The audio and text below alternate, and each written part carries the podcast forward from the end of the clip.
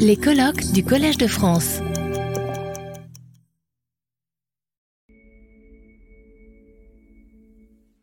Euh, chers, euh, chers, amis, euh, merci d'être restés jusque-là. Merci à nos amis qui sont venus de loin et de moins loin, comme en Espagne, pour être avec nous, pour être avec nous ce soir.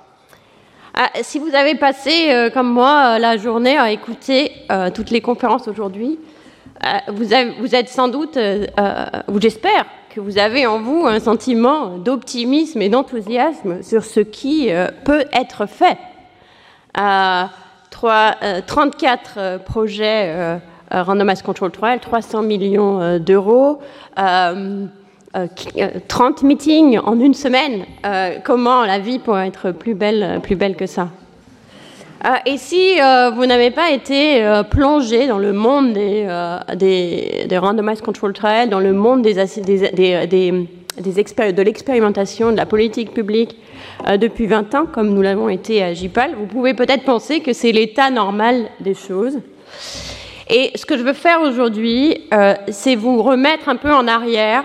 Pensez, si j'avais une musique, si j'avais mis une musique vidéo, ça aurait pu être Nirvana ou Whitney euh, Houston, placez-vous vers la fin des années 90, une période musicale, euh, à mon point de vue, euh, décevante, et une, période...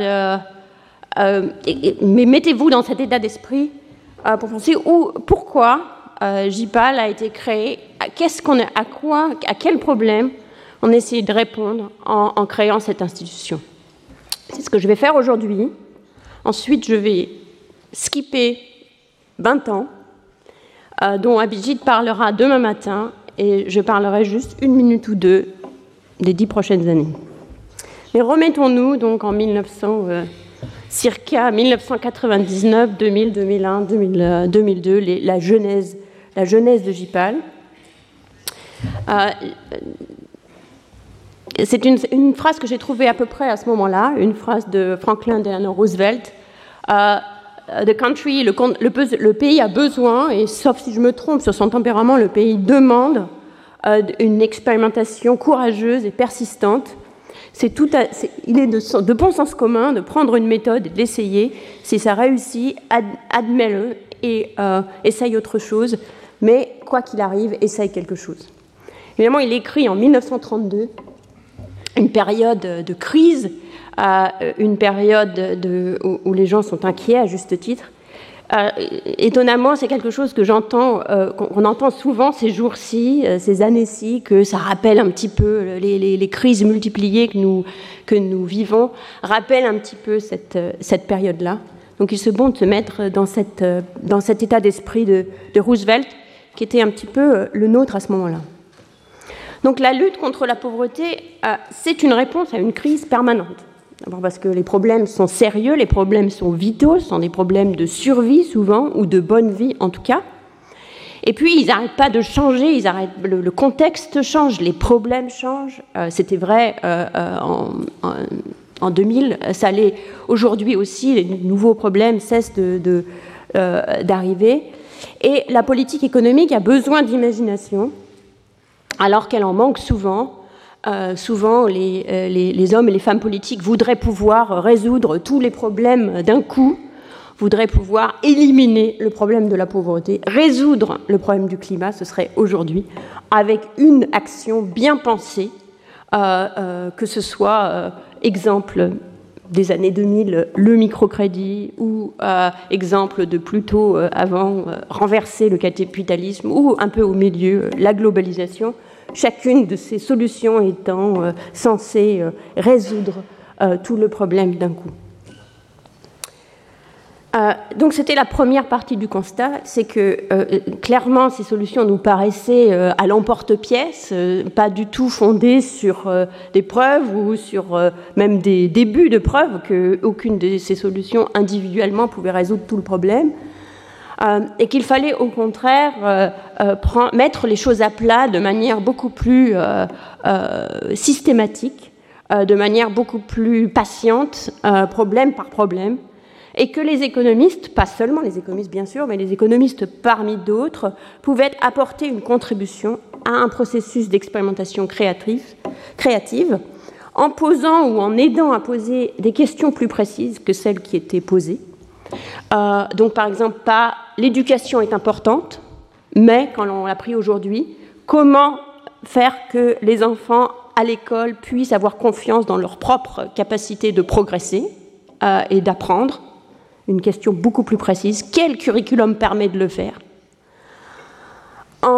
Et ces questions précises ont l'avantage d'admettre des réponses précises, donc d'admettre la possibilité de trouver des solutions, des solutions nouvelles qui, peuvent, qui, qui émergent le plus souvent euh, du terrain, ou parfois même euh, qui peuvent être suggérées euh, par des chercheurs, et aussi, bien sûr, en évaluant rigoureusement par des recherches, par des recherches scientifiques. Donc c'était ça notre constat, fin, tout début des années 2000. Alors, j'ai un peu, là aussi, j'ai vraiment l'impression de revenir peut-être 20 ans en arrière pour reposer les bases qui vont, sont, peut-être complètement familières à la fin d'une journée, mais il est prudent de remettre les choses à plat, et de toute façon, ça nous remettra dans la nostalgie de cette époque. Euh, Qu'est-ce que c'est qu'évaluer, en fait? Quand on parle d'impact, euh, je parlais avec quelqu'un aujourd'hui euh, dans une des coffee qui disait quand on parle d'impact, euh, tout le monde a une idée différente que ça signifie que l'impact. Donc je vais reposer, je vais redire ce que nous on considère comme étant l'impact. D'abord, pourquoi est-il nécessaire d'évaluer l'impact? Quand quelqu'un met une nouvelle voiture sur le marché, la question d'évaluer l'impact de cette voiture ne se pose pas. Parce que bah, si la voiture n'est pas une bonne voiture, personne ne va acheter la voiture, et donc ça va être très clair très rapidement que la voiture n'est pas une bonne voiture. Donc dans le domaine, disons, du business, euh, il y a un test de marché automatique euh, qui fait que euh, les, les, mauvais projets disparaissent d'eux-mêmes au bout d'un moment, parfois trop long, mais enfin finissent toujours par disparaître, alors que les bons projets s'étendent. Mais les politiques sociales interviennent précisément au moment où le marché est insuffisant. Donc les bénéficiaires n'ont pas le choix, ils doivent prendre ce qu'on leur donne, euh, même si la qualité est très faible. Et c'est pour ça qu'aujourd'hui, par exemple, enfants, presque tous les enfants du monde vont à l'école, même si la qualité de ce qui leur est proposé à l'école est souvent tellement faible qu'ils peuvent passer plusieurs années euh, à l'école, euh, que ce soit en Inde, dans, plusieurs pays d'Afrique, euh, sans avoir appris grand-chose, et que même dans un pays riche comme la France, on se rend bien compte, et on l'a vu aujourd'hui dans la session de l'éducation, qu'il y a d'énormes progrès à faire. Mais les gens n'ont pas vraiment le choix, de toute façon, c'est ça, ou finalement ils finissent par voter avec leurs pieds et aller à l'école privée. Mais là, il faut vraiment que les choses soient d'une qualité terrible pour qu'ils abandonnent ce qui leur est donné gratuitement euh, pour aller euh, dans, le privé. Donc on espère, de, on espère avoir, être, pouvoir intervenir avant ce, cas. Donc dans ce cas-là, dans cette situation, il n'y a aucune garantie euh, qu'une politique, qu'une intervention ait un impact positif, c'est-à-dire fasse une différence.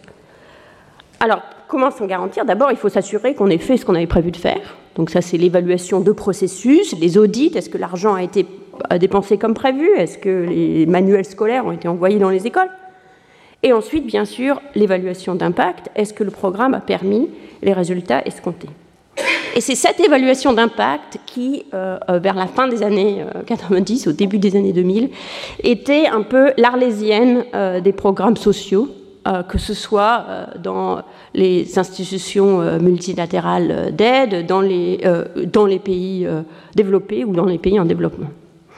tellement souvent une arlésienne qu'il y avait un, rapport qu'Abidjit aime à citer, c'était un, manuel de, bonnes pratiques en développement, qui cite un projet de kiosque informatique dans les villages qui montre toutes les, difficultés que ce problème, que le projet a eu, et a expliqué que personne s'en est vraiment servi parce que très rapidement les, ordinateurs n'ont plus marché, et qui conclut par la phrase étant, euh, donné le succès de ce programme, euh, il a été étendu.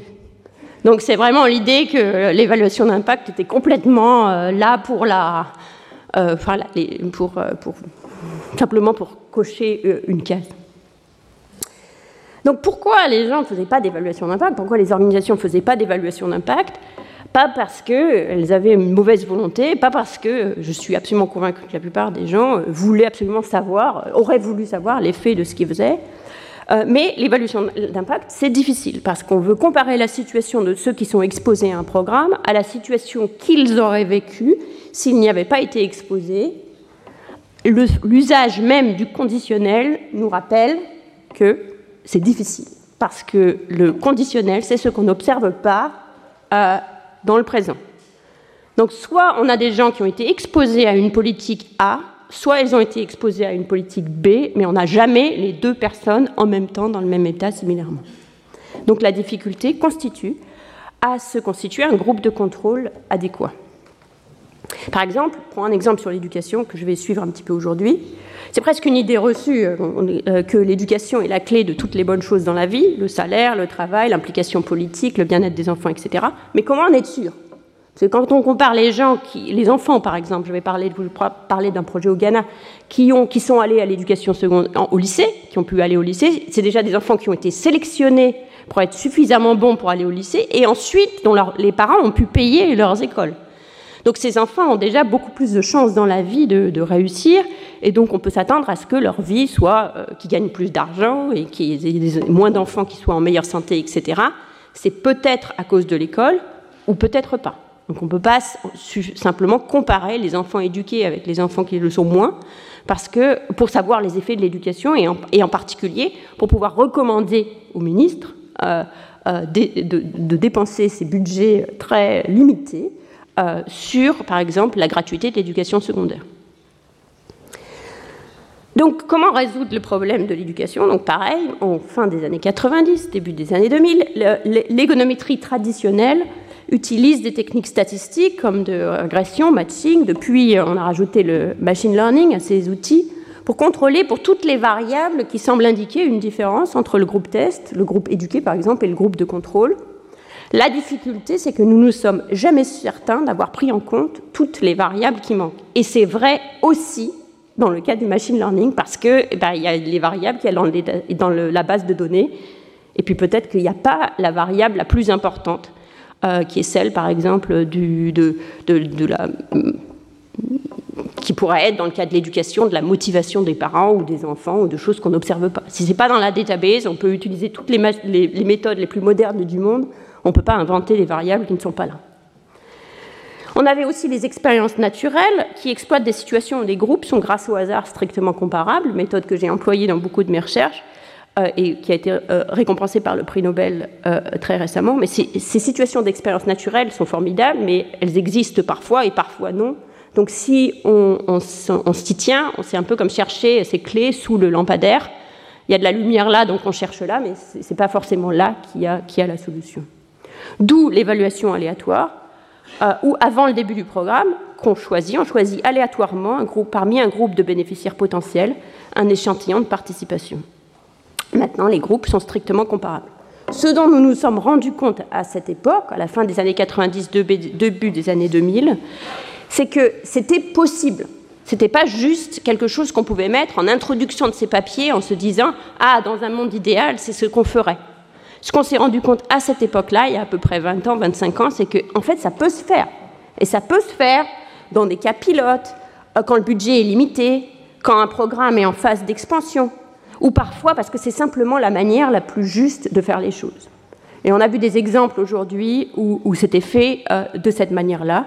Les groupes, dès qu'on peut randomiser, les groupes sont strictement comparables et maintenant on peut déterminer l'impact d'un programme en comparant les résultats du groupe test à ceux du groupe de contrôle. Et donc c'est ce que nous avons commencé à faire, d'abord individuellement. Euh, je vous donne un exemple de ça qui est, le plus vieux que j'ai pu trouver, euh, qui est encore en cours, euh, qui est de 2008, un projet qui a commencé en 2008 avec Pascaline Dupin, Michael Kramer, Lise Pelke et Mark Walsh, où sur cette question d'éducation, nous avons choisi au hasard des jeunes qui avaient obtenu une place dans le secondaire, mais n'avaient pas pu y aller pour des raisons financières. Et nous, les avons choisis au hasard et nous les avons suivis depuis 2008 jusqu'à aujourd'hui ce qui montre euh, euh, parfois la difficulté d'avoir vraiment sa réponse. Il faut non seulement randomiser, mais aussi être patient. Et les résultats dans ce cas-là sont beaucoup plus subtils qu'on aurait, aurait pu le penser. Les résultats sur le, le, marché du travail sont plutôt très décevants. Ils mettent beaucoup, beaucoup de temps avant de se réaliser. Les jeunes attendent longtemps, restent plutôt au chômage. Ils espèrent un job au gouvernement. Les filles finissent par en avoir, mais ça leur prend quand même du temps. Et donc, en fait, en termes de marché du travail, c'est pas clair que ce soit vraiment un succès. En revanche, euh, l'éducation des, filles, et seulement celle des filles, conduit à des gains sur la fertilité, qu'on mesure en comparant les filles traitement avec les filles qui ne reçoivent pas la bourse, une réduction de la mortalité infantile et des gains cognitifs pour les enfants. Donc les, les résultats qui n'étaient peut-être pas tous ce qu'on attendait, bien que cette partie-là est définitivement ce qu'on attendait. J'ai été bercée par cette, euh, par cette berceuse, donc parfois c'est sympathique de voir que c'est ce qu'on pensait qui se produit. Mais certainement, les effets sur le marché du travail sont décevants. Donc on a beaucoup aujourd'hui parlé de l'économiste comme plombier. Revenant dans les, euh, les, les, multiples tops de mon œuvre complète, je suis à peu près convaincue que la première fois que j'ai utilisé cette expression, c'est ici, lors de ma première euh, conférence euh, inaugurale dans, la chaire, dans la temporaire que j'avais à cette époque-là. Mais ce qui est intéressant, c'est qu'à cette époque, personne n'a repris l'expression. Il n'y avait pas de ministre le maire pour dire, euh, comme Esther Duflo, je veux être un, plombier. À cette époque, euh, euh, les économistes se voyaient plutôt en physiciens, enviaient plutôt les physiciens. Comme eux, des économistes voudraient se, trouver capables de découvrir les lois qui font tourner le monde. ça me paraît une erreur, comme, à Samuel Bentolila, parce que les modèles en économie n'ont pas le même rôle. Euh, un économiste fait abstraction des détails qui pourraient être importants parce qu'il essaye de suivre une logique particulière, mais cette abstraction peut le mener à oublier des détails très importants. Et il faut garder ça dans la tête, parce qu'après, il faut revenir sur est-ce qu'on n'a pas oublié quelque chose dans notre analyse. Tandis qu'un physicien a vraiment l'objectif de modéliser le euh, réel dans, son, dans sa complexité. Et aujourd'hui, les économistes, on l'a vu avec euh, le panel qu'on vient juste d'avoir, ont de plus en plus l'occasion d'intervenir dans le détail des politiques publiques, donc ne peuvent pas se permettre d'ignorer les détails. Euh, si vous intervenez dans le réel, vous ne pouvez pas vous permettre d'ignorer les détails qui sont importants et qui, s'ils sont négligés, changeront le, résultat de la politique potentiellement d'une réussite à un échec.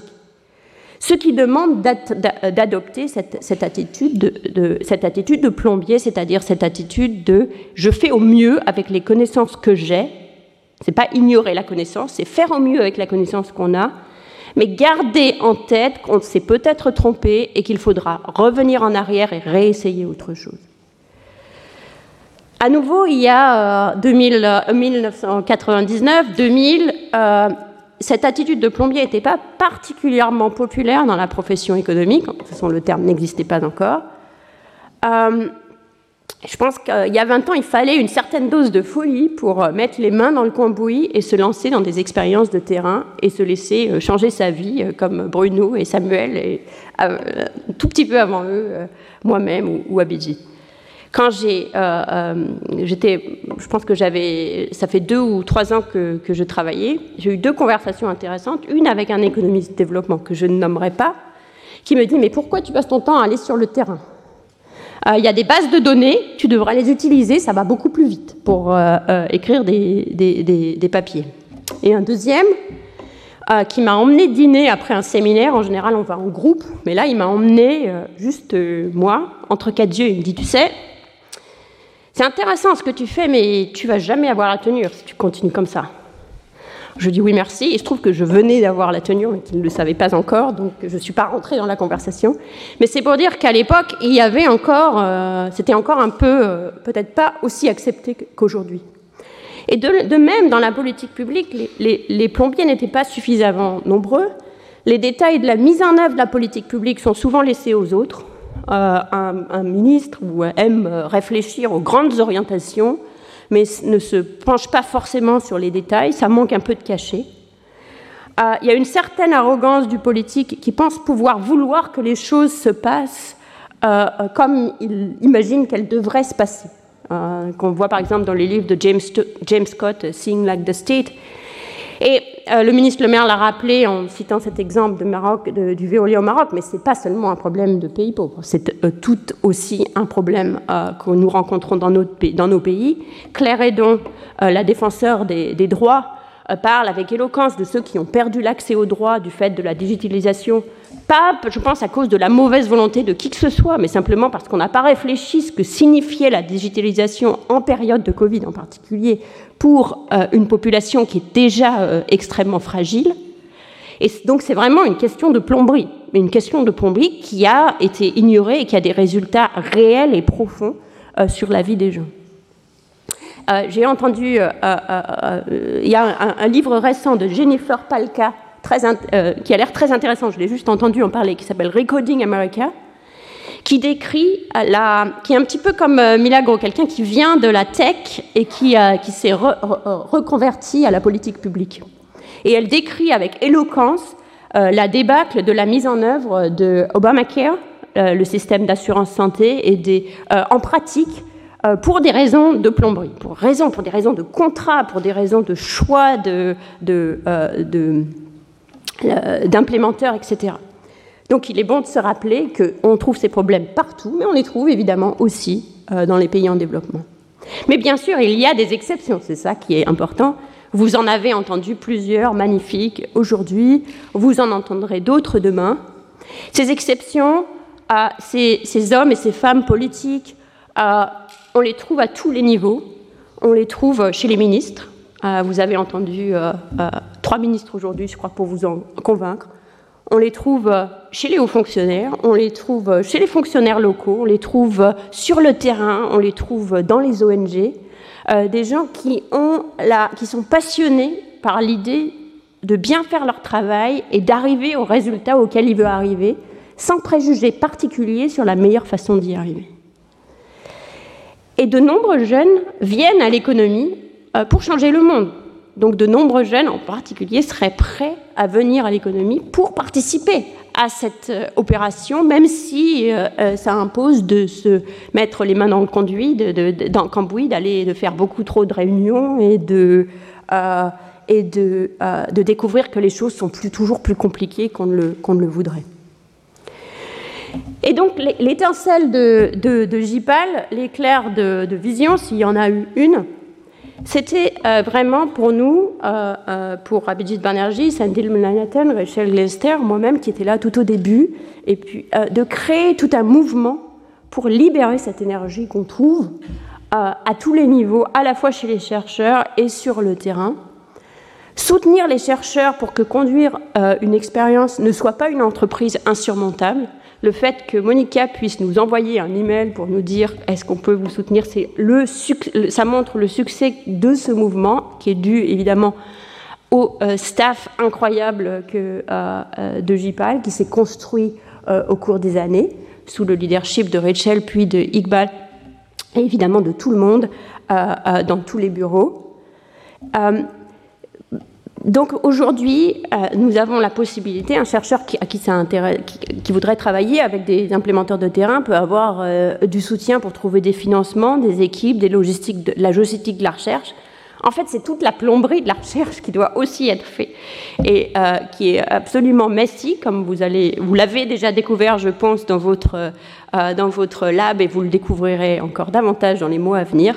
Euh, et qui demande énormément de travail, pas toujours glorifiant, euh, euh, mais qui, faut, qui doit être fait.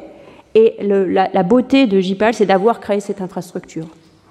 Deuxième axe, c'est de soutenir et de former les acteurs de terrain et le personnel de recherche pour pouvoir concevoir et participer à des expériences. Je crois que Cyril Nouveau, le, dialogue entre Cyril et, et, Bruno était très utile dans le sens où de dire si les gens ne peuvent pas vraiment adhérer à ce programme, s'ils ne comprennent pas les tenants et les aboutissants. Et finalement, pour s'assurer que les leçons soient partagées avec euh, les hommes et les femmes qui sont sur le terrain, avec aussi, bien sûr, les hommes et les femmes qui vivent dans ces, situations euh, de pauvreté. Et tout ça, évidemment, avec pour objectif final, pas d'écrire un papier lu par 50 personnes, comme disait euh, Martin Hirsch, mais pour que les politiques, les interventions qui touchent à la vie des plus pauvres et dans le monde entier soient plus efficaces et résolvent réellement leurs problèmes. Et là, nous avons eu la chance de rencontrer euh, euh, Mohamed Jamil, 13, donc il y a 20 ans aujourd'hui, évidemment, qui a financé nos débuts, mais surtout qui, nous a posé la question, qui a fait basculer nos ambitions, qui était combien de gens vous pensez que vous pouvez toucher? On est reparti euh, dans nos bureaux et on s'est dit combien de gens on peut toucher en fait? On s'est dit, bah, je sais pas, 100 millions. Et donc on est revenu, on a dit on pense qu'on peut toucher 100 millions. Et en fait, c'était très important ça, on s'en est pas forcément rendu compte à ce moment-là, comme d'habitude, on n'a pas du tout euh, la vision de ce qu'on fait euh, euh, quand on a le nez dans le guidon. Mais 100 millions, c'était ça a remis les choses en place, c'est-à-dire quel est l'objectif à la fin? L'objectif à la fin, c'est les gens. L'objectif à la fin, c'est la vie des gens. Donc tout doit être mis en place pour aller vers cet objectif. Et le reste, euh, bah, c'est de la logistique, c'est de la plomberie, c'est du travail aussi de, euh, de, de collaboration, c'est du travail de forger des amitiés, de forger des gens, de former des relations, mais avec ça, toujours euh, dans le viseur. Donc, le, donc, ça a changé, je pense, la nature de ce que nous entreprenons. Nous, nous y revenons toujours. Aujourd'hui, ce n'est pas 100 millions, mais c'est plutôt un milliard que nous avons en tête. Et, et, ce mouvement euh, d'expérience randomisée, ce mouvement qui inclut euh, des, acteurs de terrain, des personnes d'OG, des activistes, des personnes dans la pauvreté, des chercheurs, un staff incroyable que vous avez vu là aujourd'hui avec leur chemise noire, mais ce n'est pas leur day job ce qu'ils sont en train de faire là. Ils ont un day job beaucoup aussi qui est dans la lutte contre la pauvreté. Euh, euh, est, animé par cette vision. Et finalement, dans toutes les difficultés auxquelles on revient, c'est à ça euh, qu'on revient. En une minute, et je vais peut-être y revenir un petit peu quand je parlerai avec Rémi Rio demain, quels sont les nouveaux défis et perspectives pour GEPA Donc là, je rate 20 ans complètement, dont Abidjit va nous parler. C'était le constat dont je vous ai fait. Maintenant, les nouveaux défis et perspectives. Il s'agit d'abord de rendre le mouvement plus large, plus équitable, plus représentatif.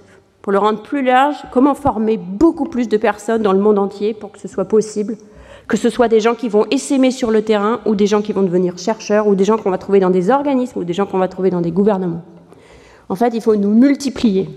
Comment faire essaimer l'approche expérimentale au-delà du monde académique et de niches dans lesquelles on les trouve aujourd'hui, euh, comme le FID, le DIV, euh, DIME à la Banque mondiale, dont on va entendre parler euh, demain, qui sont des organisations formidables, mais qui représentent une partie microscopique des, des, budgets de ces institutions, qui pourraient, comment faire essaimer au-delà de ça, et surtout comment faire essaimer cet état d'esprit dans de nouveaux secteurs qui sont absolument essentiels aujourd'hui.